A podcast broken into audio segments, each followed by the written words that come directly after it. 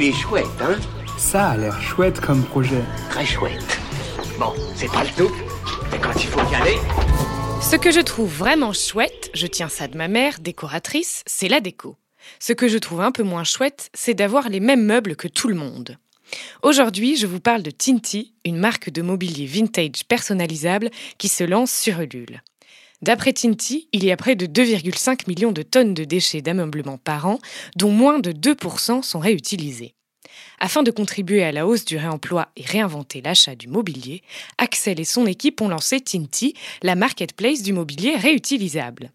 En bref, Tinti Chine, dans le sens de chercher des meubles d'occasion chez les brocanteurs, les chiffonniers, pour l'autre sens à je ne sais pas, répare et nous propose des designs existants ou une personnalisation via leur outil graphique.